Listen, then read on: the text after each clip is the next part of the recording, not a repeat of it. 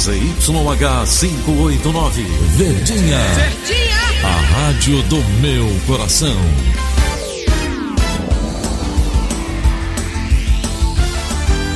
Rádio Notícias Verdes Mares 810.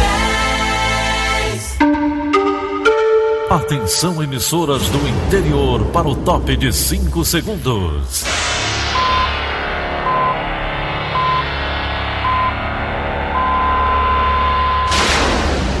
A Verdinha leva o som cada vez mais longe. Rádio Sul Cearense de Brejo Santo, Cristal de Quixeramobim, Iracema de Ipu, Jornal Centro-Sul de Iguatu, Macambira de Poeiras, Tabajara de São Benedito, Oroz FM, Pioneira de Forquilha, Itataia de Santa Quitéria, União de Camocim, Educadora do Cariri do Crato, Líder FM de Itapipoca, Aquarela FM de Miraíma, Liberdade de Itarema, Carinhosa de Acopiara, Sertão Central de Senador Pompeu, Vale do Salgado de Lavras da Mangabeira, Vale FM de Nova Russas. São 6 horas e 31 minutos. Muito bom dia. Hoje, segunda-feira, 23 de setembro de 2019, vamos aqui para as manchetes do Rádio Notícias Verdes Mares. Polícia investiga incêndios criminosos contra veículos particulares em Fortaleza. Grupo é assaltado em balneário da região metropolitana. Parte dos suspeitos foi presa. BRs que cortam Fortaleza têm mais chances de resultar acidentes com mortes. Fortaleza e Ceará têm resultados negativos na rodada do Brasileirão. Essas e outras notícias em instantes. ZYH 589. Verdes Mares AM. Rádio Notícias Verdes Mares. 6 e 32. Polícia. Polícia. A Secretaria de Segurança Pública investiga incêndios criminosos aqui em Fortaleza. Pelo menos duas dessas ocorrências aconteceram na madrugada deste domingo. Os detalhes com Alderson Matos. Homens atearam fogo a três caminhões estacionados às margens da BR-116 no bairro Ancuri e em outra ação a um carro na cidade 2000. Câmeras de segurança flagraram que pelo menos cinco homens saíram de um carro e colocaram fogo nos caminhões de uma loja de veículos no quilômetro 14 da BR-116. Os carros ficaram parcialmente danificados. Havia veículos pequenos, mas não foram atingidos. O dono da loja só soube do incêndio por volta das 5 horas da manhã, ao ser avisado por uma vizinha. Ele estima prejuízo de 20 mil reais. Horas antes do incêndio na BR, pelo menos dois homens atearam fogo em um carro particular que estava estacionado na Rua das Adenanteiras, no bairro Cidade 2000, Fortaleza. O caso aconteceu por volta das nove da noite de sábado. Segundo o dono do veículo, câmeras de segurança da residência dele flagraram os dois homens colocando fogo no carro. As chamas foram apagadas pelo proprietário do veículo com extintores de pó químico. Em nota, a Secretaria da Segurança Pública e Defesa Social informou que a polícia investiga os crimes. Alderson Matos para a Rádio Verdes Mares. Em Quixadá, no sertão central cearense, um posto de combustível foi atacado. Três suspeitos passaram pelo estabelecimento e tentaram incendiar uma das bombas. Houve um princípio de fogo, mas foi controlado por um frentista. A polícia apura o caso e ainda não há informações sobre prisões. Duas pessoas foram presas após um assalto a um grupo de pessoas em Pacatuba, região metropolitana de Fortaleza. As vítimas faziam trilha no balneário Bica das Andréas. Ana Beatriz Farias traz os detalhes. O crime aconteceu por volta de sete e meia da manhã do domingo. Doze pessoas estavam indo fazer uma excursão para o balneário Bica das Andréas, quando, próximo da entrada do lugar, foram abordadas por homens anunciando um assalto, como conta esta vítima, que preferiu não se identificar. Assim que, ele se que esse carro conseguiu se aproximar da gente, os indivíduos já foram abrindo a porta, as portas do carro, um carro quatro portas, desceram três, já abordando, pedindo, gritando, aliás, que entregasse o celular, entregasse tudo, é, ameaçando colocar arma na, na cabeça, atirando a gente. A gente estava com crianças, então a gente tentou ao máximo não parecer que ia reagir de forma alguma para que a ação fosse rápida, não submetesse as crianças esse tipo de, de trauma, de, de situação.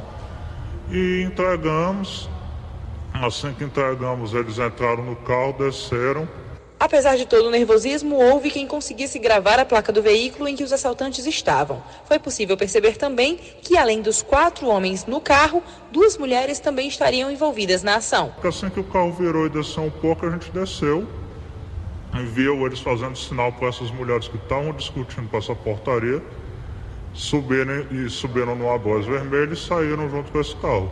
A informação da placa foi fundamental para que a polícia iniciasse as buscas. Dois homens foram presos, como explica o cabo R. Mota, do BP Raio Maracanaú. Uma das vítimas conseguiu gravar a placa, viu a placa, certo? Até porque eles pediram para ninguém olhar, ameaçando, só que uma das vítimas conseguiu ver, ver a placa. Pediu o telefone de uma pessoa emprestada, ligou para a CIOPS. A CIOPS já repassou na frequência, isso lá em Pacatuba. A gente aqui em Maracanaú copiamos a mensagem e passamos a patrulhar. Momento em que eles passam pelo fotossensor, foram captados e entram no bairro Pajussara. Aí outra equipe de motos visualizou eles passando, certo? E jogou na frequência também e a gente conseguiu lograr êxito e abordá-los ali, próximo da igreja. Ainda de acordo com a polícia, as quatro outras pessoas que estariam envolvidas na ação e não foram presas, dois homens e duas mulheres, continuam sendo procuradas. Eram quatro elementos dentro do carro e mais duas mulheres numa moto certo? Quando a gente abordou, já tinham descido os dois e as duas mulheres também já tinham fugido, certo? Que foi o momento em que eles dividiram o produto do roubo, foi uma questão de minutos. Ana Beatriz Farias para a Rádio Verdes Mares. A polícia prendeu um jovem de 23 anos suspeito de atirar contra funcionários que fazia a manutenção de uma torre de comunicação na comunidade São Miguel, em Messejana. Mais informações com o repórter Leabe Monteiro. Policiais da Força Tática do 16º Batalhão da Polícia Militar prenderam, na tarde deste sábado, Leilson Florencio de Abreu, de 23 anos de idade, conhecido como Neno, um dos braços fortes do tráfico de drogas da área do São Miguel, na Grande Messejana. A gente vai conversar agora com o Tenente Falcão, da Polícia Militar, que vai repassar essas informações. Tenente, foi uma prisão importante. Vocês chegaram no local e ele ainda tentou fugir lá do ponto exato onde vocês realizaram essa prisão, não é isso? Exato. É, o indivíduo, ao ser avistado, com arma de fogo, uma pistola calibre .40, ele chegou a tentar se evadir das equipes, porém as mesmas lograram êxito na sua captura. Encontrado também na posse dele vasto material sugestivo da prática do tráfico de drogas, bem como havia em seu Deus favor um mandado de prisão por homicídio. A informação dava conta de, de que ele seria um dos responsáveis por ter efetuado disparos em direção a funcionários que realizavam a manutenção de uma torre de comunicação lá dentro do São Miguel. Então, diante dessas informações, foram realizadas diligências a fim de efetuar a prisão desses autores. Né? E, diante disso, conseguimos lograr êxito na prisão de um deles, que foi apontado como Neno, né? Que o que havia um mandado de prisão já por homicídio contra ele. Teve um material, inclusive, que foi apreendido, né, tenente? Sim, vasto apetrecho sugestivo da prática do tráfico de drogas. Foi encontrado aí onde ele se encontrava, o acusado. Além da arma .40. Além da arma com também carregador e munições. A gente agradece as informações do Tenente Falcão da Polícia Militar, Leaben Monteiro, para a Rádio Verdes Mares. Continuam as investigações do caso Jamile. O namorado dela, o advogado Aldemir Pessoa Júnior, suspeito de ter matado a empresária, falou por telefone com o Sistema Verdes Mares. Elone Pomuceno tem mais informações. Ele falou sobre o depoimento da empregada doméstica da empresária. A mulher disse que não trabalhou nem quarta nem quinta-feira na semana em que ocorreu a morte de Jamile porque estava doente. E que quando chegou para trabalhar na sexta, dia 30, encontrou Aldemir e o filho de Jamile e que Aldemir pediu que ela organizasse a casa.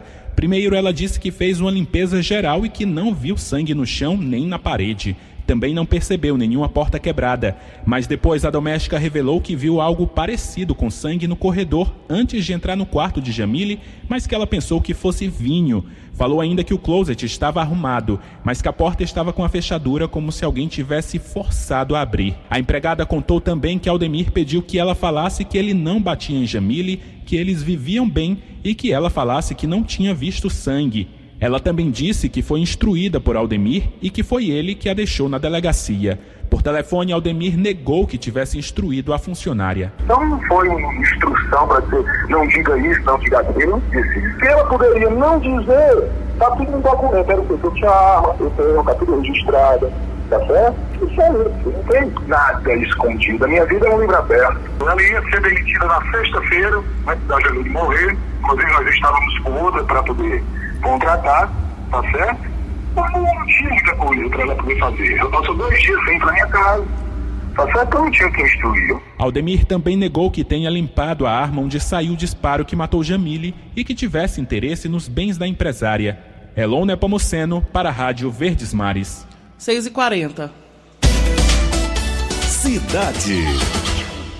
As rodovias federais que cortam Fortaleza apresentam aproximadamente três vezes mais chances de resultar acidentes fatais quando comparadas às vias municipais. As informações são do relatório anual de segurança viária. O repórter João Lima Neto traz os detalhes.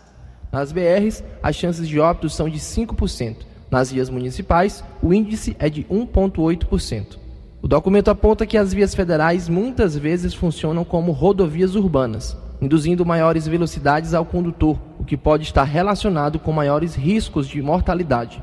De acordo com Liri Silveira, superintendente do Departamento Nacional de Infraestrutura de Transporte no Ceará, um dos grandes problemas enfrentados é a especulação imobiliária de prédios comerciais e residenciais no entorno das rodovias. De acordo com a gestora do DENIT, o órgão está investindo na construção de novas passarelas para reduzir os índices de acidentes. Ainda segundo o relatório, o pico de ocorrências se dá aos finais de semana, quando o consumo de álcool costuma ser mais intenso e quando as vias estão mais livres, possibilitando maiores velocidades. Além disso, 76% dos acidentes ocorridos entre 21 horas e 5 horas da manhã tiveram alguma vítima ferida ou fatal. Reportagem de Nicolas Paulino e locução João Lima Neto. Agora 6h42. A casa de Juvenal Galeno completa 100 anos nesta semana e preparamos uma série de reportagens sobre esse importante equipamento cultural do nosso estado. Acompanhe com o repórter Diego Barbosa.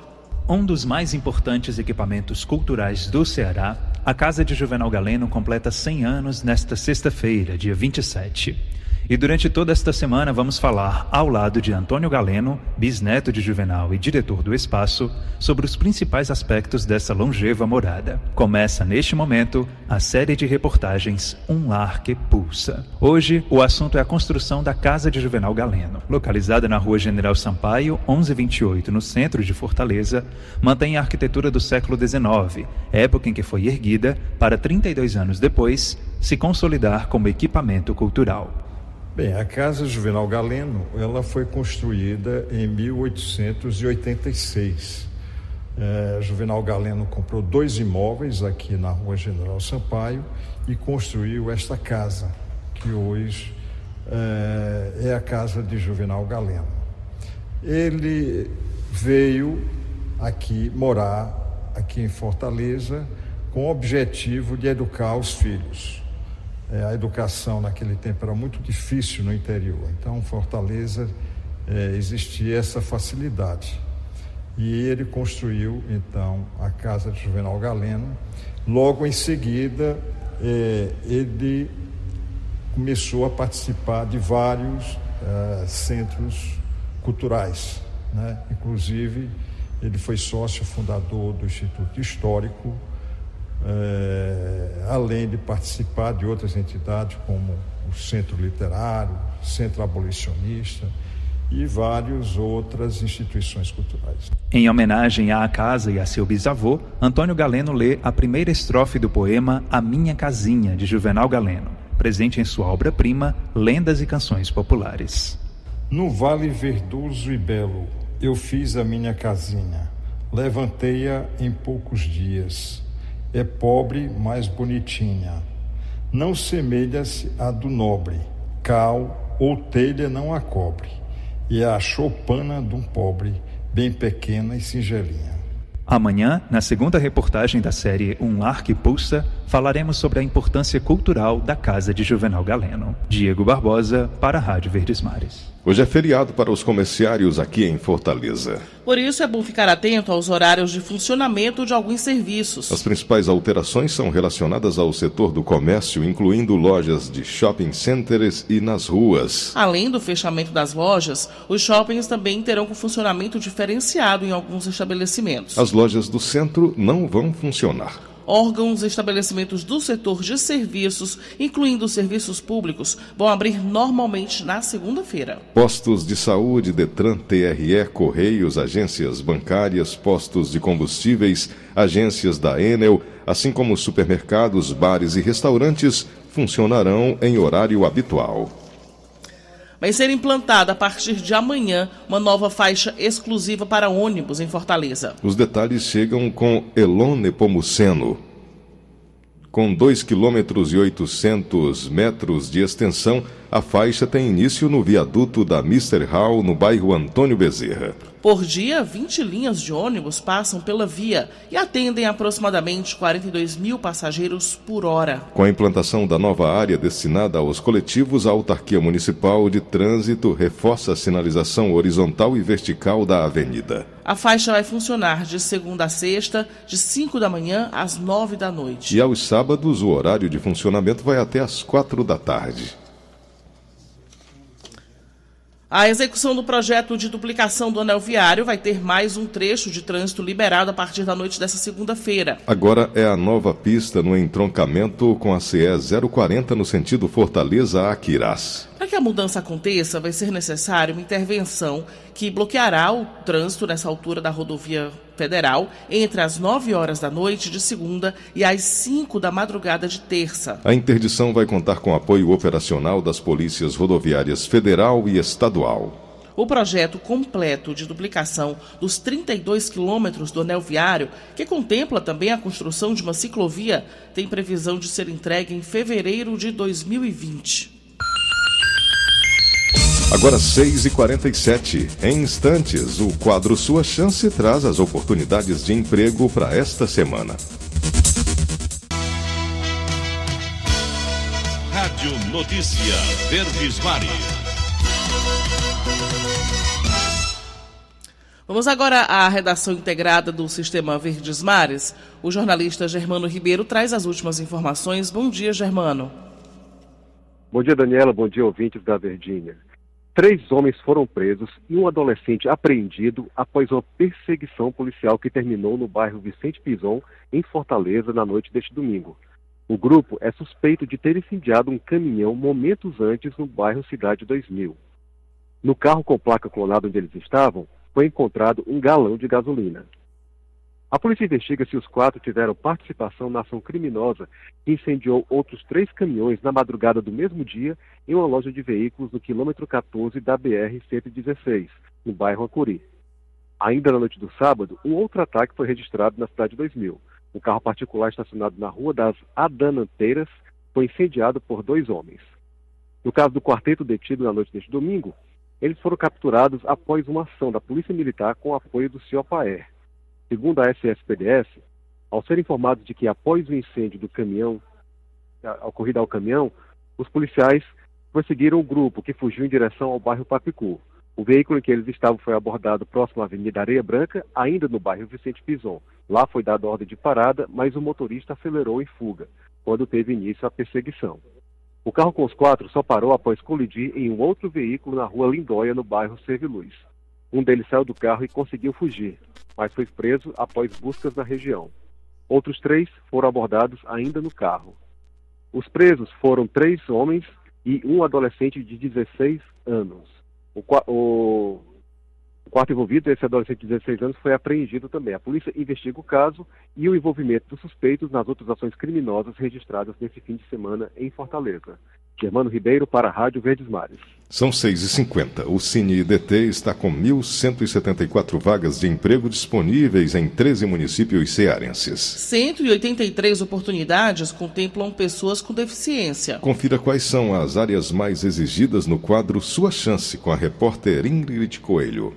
Estão abertas 544 vagas de trabalho só em Fortaleza. Desse total, 104 são destinadas às pessoas com deficiência. As oportunidades estão à disposição nas unidades do Cine IDT nesta segunda-feira. Há chances para as funções de motorista, eletricista e também para a área de vendas.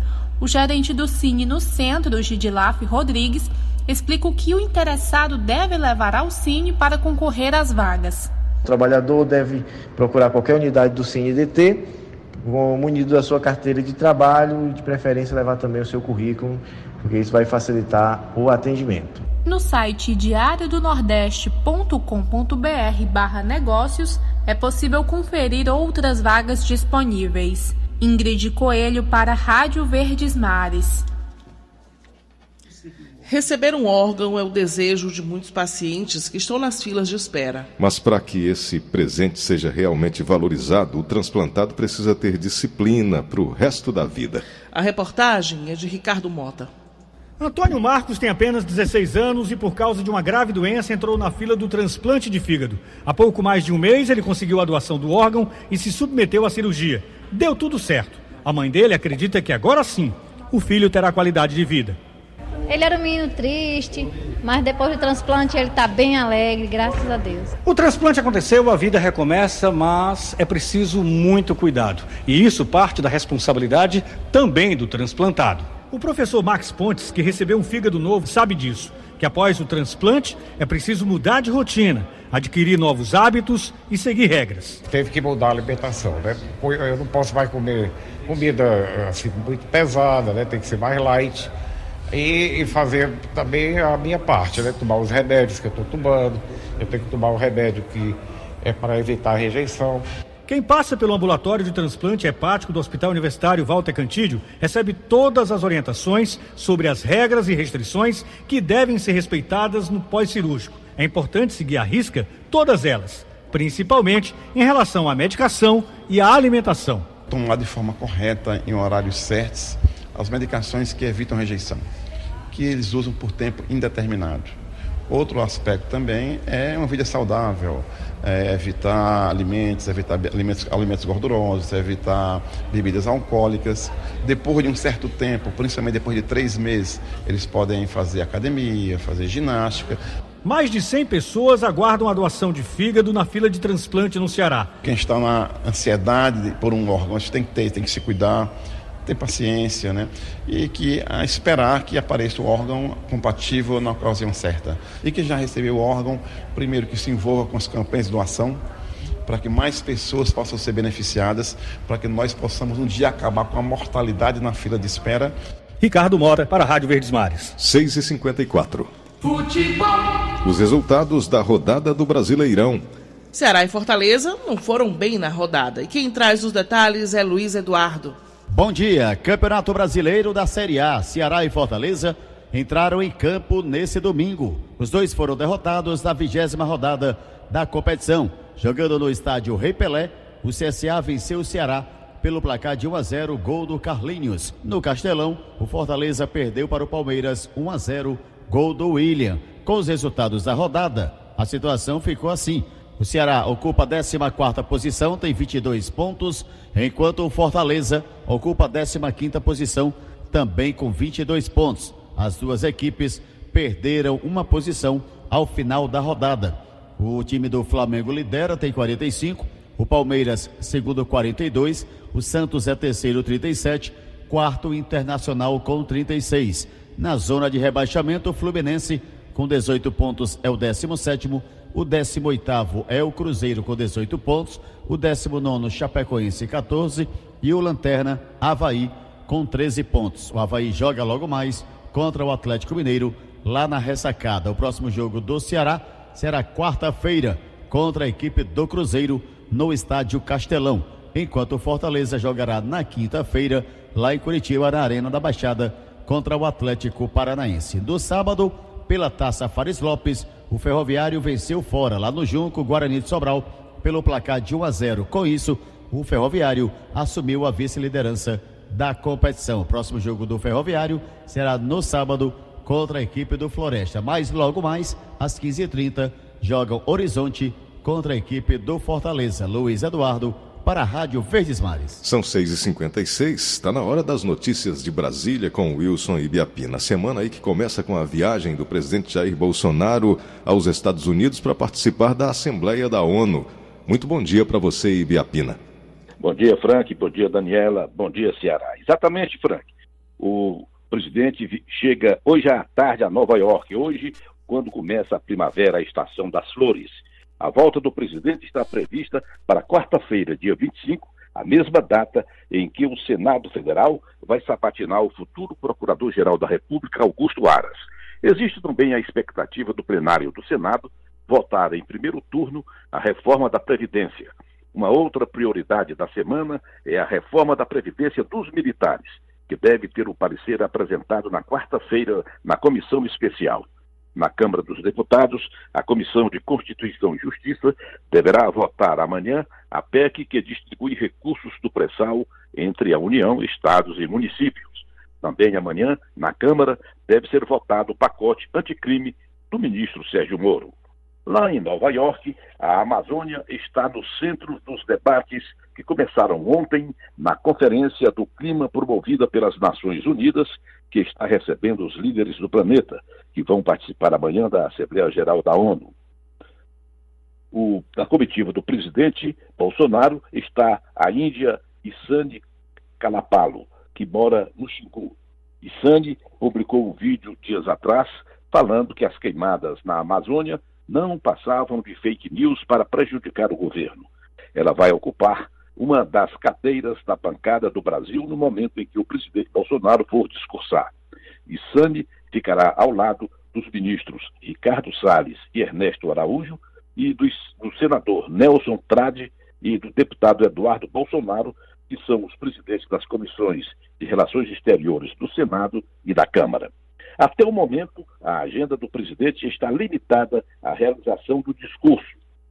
Segundo o Itamaraty, ainda não está na agenda oficial o jantar com o presidente americano Donald Trump, anunciado por Bolsonaro. O americano receberá chefes de Estado em um jantar na noite de hoje. Bolsonaro ainda se recupera de uma cirurgia feita no último dia 8. A equipe médica do Planalto está acompanhando o presidente na viagem.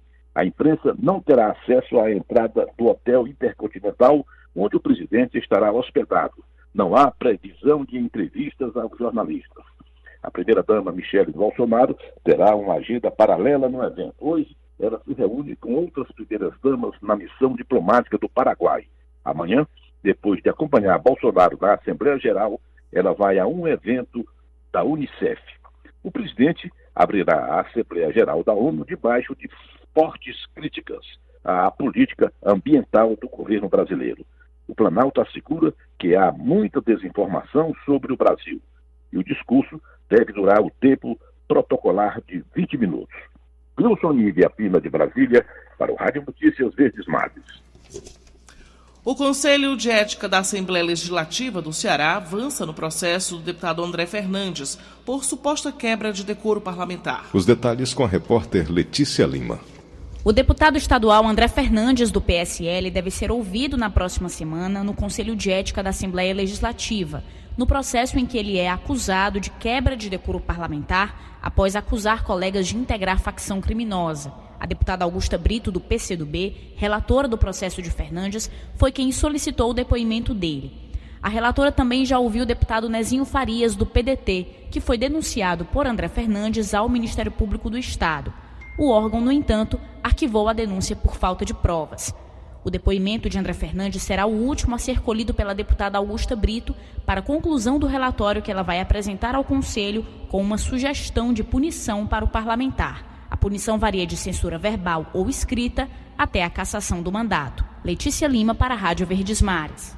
Agora o comentário político com Roberto Maciel quais os sentidos, as direções que aqueles movimentos que se formaram a partir de 2013, naquelas grandes manifestações que houve contra o governo, então governo de Dilma Rousseff, e até contra também as Copas das Confederações e a Copa do Mundo que seria em 2014. Esses movimentos que hoje estão mais organizados e conseguiram, inclusive, colocar nomes nos parlamentos, tanto nas assembleias legislativas quanto na Câmara dos Deputados. Esses nomes agora estão se organizando com o objetivo de participar mais ativamente das eleições de 2020, que são eleições municipais. E essa é, articulação, ela envolve também discussões, discussões com grupos que estão nas áreas, em áreas da economia, por exemplo, em áreas das universidades, do pensamento, do pensamento político. Então é muito importante saber com quais orientações esses grupos estão trabalhando para que a própria sociedade saiba como escolher ou saiba como avaliar posições e intenções para as eleições de 2020. Roberto Maciel para a Rádio Verdes Mares. Sete horas, um minuto. Acabamos de apresentar o Rádio Notícias Verdes Mares. Redatores Brenda Albuquerque e Elone Pomuceno. Participações de Wilson Ibiapina, direto de Brasília. Áudio Augusto Assunção. Contra-regra, a linha Mariano. Diretor-geral de jornalismo, Idalfonso Rodrigues. Outras informações acesse verdinha.com.br ou facebook.com barra verdinha 810. Em meu nome, Daniela de Lavor, e em nome de Frank Rabelo, tenham todos um bom dia. De segunda a sábado, seis e meia da manhã, Rádio Notícias Verdes Mares.